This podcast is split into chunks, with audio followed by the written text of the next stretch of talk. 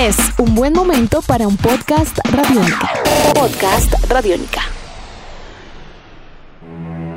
Amigos, sean ustedes bienvenidos a otra entrega de En Descarga Radiónica, esta serie de podcast que encuentran a través de radionica.rocks y también en diferentes servicios de podcast en el mundo entero. Mi nombre es Diego Bolaños, arroba Diego Mao B, y siempre es un placer acompañarlos como parte de esta dupla. Eh, el patiño soy yo, el héroe es él, Iván Samudio, arroba Iván Samudio 9, ¿qué más? ¿Cómo va? Maestro Diego, encantado de acompañarlo una vez más eh, en este espacio donde siempre es un placer hablar de todas estas cosas que a veces nos llevan a mundos fantásticos y nos sacan un poco de la realidad. Hablando de mundos fantásticos, la ficción siempre se ha alimentado de hechos históricos eh, en su mayoría, pero uno de los hechos históricos que cambió la historia de la humanidad y que digan lo que digan, volveremos a él por el romanticismo histórico que genera, por la importancia política que tuvo, por lo que implicó para la humanidad, es la Segunda Guerra Mundial. Entre películas películas, eh, obras de ficción, videojuegos. La Segunda Guerra Mundial es básicamente el hecho histórico más importante y más referenciado en las obras de ficción, ¿no, Iván? Sí,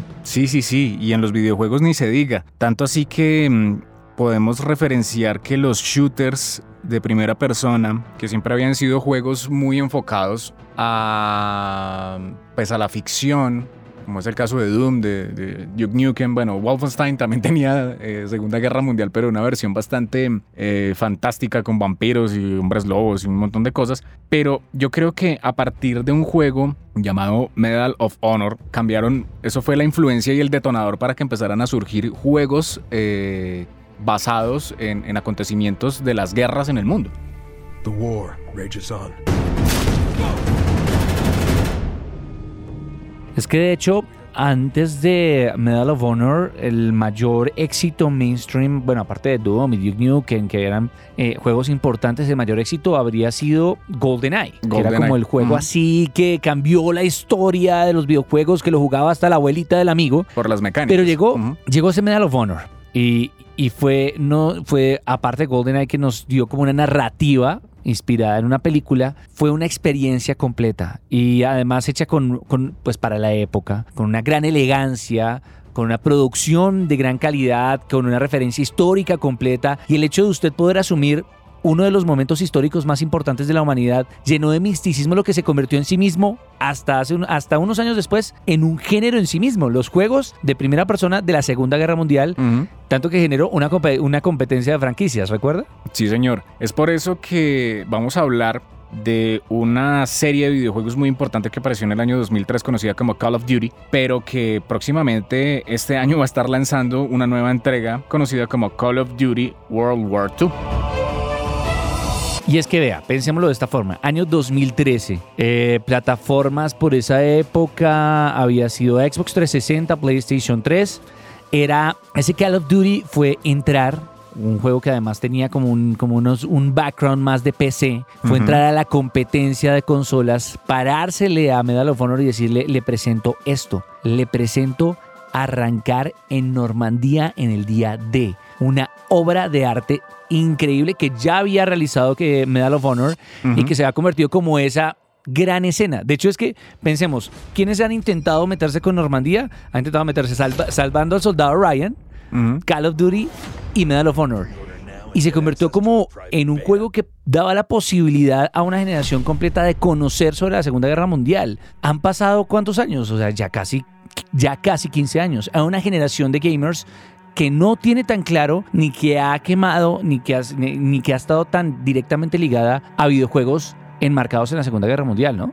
Así es, y hay una cosa bien interesante, si lo vemos por este lado, este juego que va a salir este año, este Call of Duty World War II, es un regreso a lo básico, es un regreso completamente a lo básico, pero con una gran diferencia que ya se ha aprendido de un camino de 15 años donde se han hecho juegos con muchas propuestas. Call of Duty ha tenido juegos de historia, ha tenido juegos que han sido eh, como el Modern Warfare, el 4 que era ya mucho más adaptado como al contexto precisamente de, acontecimientos con lo de Irak, Afganistán, todo esto. La Black Ops. Black Ops muy, muy, ¿cómo decirlo? Muy alimentados por las tecnologías militares y muy asesorados precisamente por los ejércitos a nivel mundial de las tecnologías, de las armas. Entonces todo eso ha dado, por ejemplo, para que salieran juegos como el Modern Warfare, que dieran paso, por ejemplo, al Infinite Warfare, que era en el futuro, ya era más como enfocado a lo que presentó Halo, lo que presentó, no sé, em, Destiny. Entonces, es como probar, oiga, vamos, estamos en el pasado, vámonos para el presente, vámonos al futuro, pero definitivamente podemos regresar al pasado porque es donde está esa magia, pero con todo ese bagaje que hemos obtenido durante todos estos años. Claramente la Segunda Guerra Mundial es el conflicto más atractivo y más apasionante de toda la historia de la humanidad. Ahora, y claramente, por más divertido, moderno, propositivo, espectacular o hollywoodense que sea el futuro, lo que implicó Modern Warfare, lo que implicó Advanced Warfare y lo que implicó Infinite Warfare fueron juegos divertidos, pero todo el mundo está enloquecido con la idea de volver a ese inicio del cual usted habla. Es que Call of Duty es una obra maestra de los videojuegos, como lo fue en su momento Medal of Honor, una saga que fue pues echada a un lado por, por, los, mismos, por los mismos publishers que podría estar viendo su regreso. Si Call of Duty mueve bien sus cartas, podría estar llevando al regreso de Medal of Honor. Ahora, recordemos que es que hay una diferencia muy grande entre los dos. Claro. Y Medal of Honor, desde su primera entrega, estaba enfocada en la historia de un hombre que, podía ser un, que podía ser un espía, un agente, un soldado, pero pues dadas las capacidades técnicas de esa época siempre da como la historia de una persona dentro de la guerra. Cuando Call of Duty llegó era la posibilidad de estar en el frente de batalla cambiando la historia de la humanidad.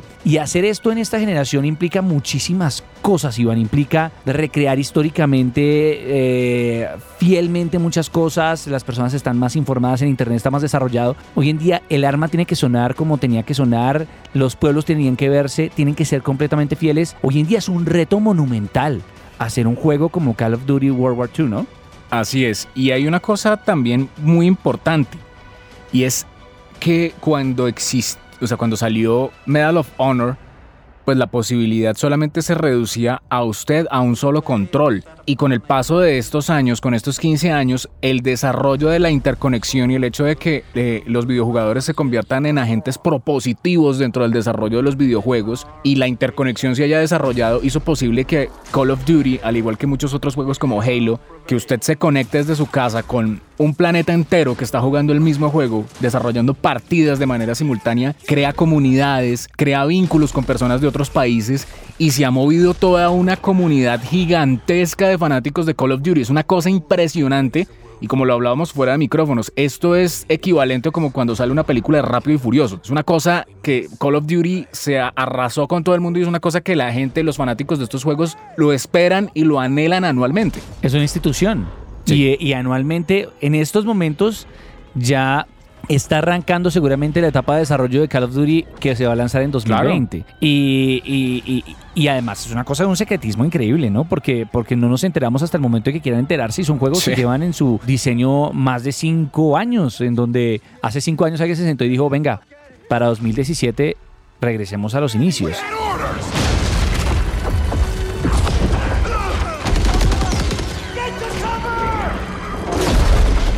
Ahora, ¿qué sabemos del videojuego hasta ahora? Muy poco. Tenemos el tráiler que fue revelado recientemente, en donde sabemos que lo veremos en PC, en PlayStation 4, Xbox One. Eh, la fecha de lanzamiento es 3 de noviembre de este año. Además, eh, ¿qué sabemos? Va a tener pues lo que es característico y se convirtió en un factor de éxito dentro de la saga Call of Duty, que es Nazi Zombies. Nazi Zombies y es como ese, ese, ese plus para poder jugar una, especie de survival y que en sí mismo también se convirtió en un elemento muy importante, ¿no? Claro, y es que eh, pues el tema de los DLCs, ¿no?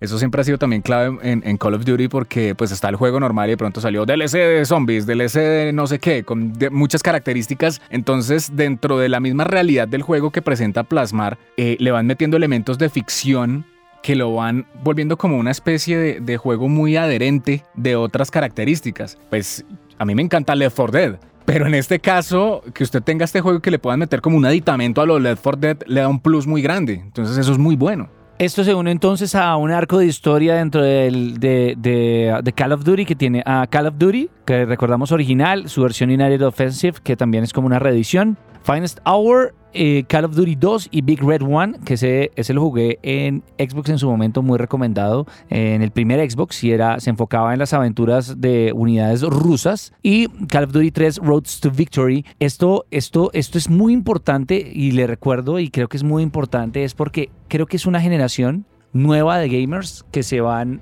a volver a enamorar de lo que es el género de first person shooter.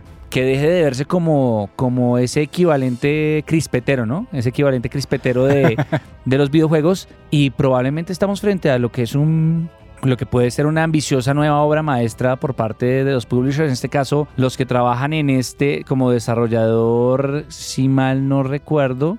Sledgehammer Games con Activision. Eh, exacto. Entonces creo que vamos a ver algo muy importante, algo muy fuerte, una opinión final. Eh, mucha gente se está poniendo muy brava y muy molesta porque dentro del multiplayer van a haber chicas y pues consideran que no es históricamente acertado ya que en los campos de batalla de la Segunda Guerra Mundial no había chicas. Pero puede haber propuestas de que sean, no sé, resistencia francesa, resistencia alemana. Eh, no es tan grave, ¿no le no, parece? y además lo que mencionábamos hace un momento, eh, yo creo que hoy en día es válido que los videojuegos sean incluyentes. Y el juego tiene muchos elementos de realidad, o sea, plasma la realidad, pero también es válido que entre ficción. Y en multiplayer aún Claro, más. no pasa nada, está bien. Si usted tiene la opción de haber sido una chica en la Segunda Guerra Mundial y quería tomar las armas para defenderse o ser parte de la resistencia aliada en contra de los nazis, también era una posibilidad, ¿no? Claro, y, y si usted quiere, pues eso depende. Es que esos juegos son tan amplios, Diego, que a usted, si usted es un jugador que no quiere ver eso, pues le van a dar la opción de, de jugarlo como fue y ya. Y si usted quiere meterle chicas y le quiere meter zombies, usted lo podrá hacer. Entonces hay muchas libertades. Puede contarnos sus opiniones a través de arroba radiónica, también en la sección de comentarios de este podcast, también arroba Iván Samudio 9, arroba Diego Mao B. Díganos qué opina, eh, ¿le parece que esto es un agotamiento del género espacial futurista enloquecido de los eh, shooters de primera persona o este regreso a los a los basics es muy importante y puede ser pues la próxima obra maestra de los videojuegos. Cuéntenos, esto es en Descarga Radiónica, estaremos muy pendientes de sus comentarios y hasta la próxima. Welcome to the bloody first. Nuestros podcasts están en radionica.rocks, en iTunes, en RTVC Play y en nuestra app Radionica para Android y iPhone. Podcast Radionica.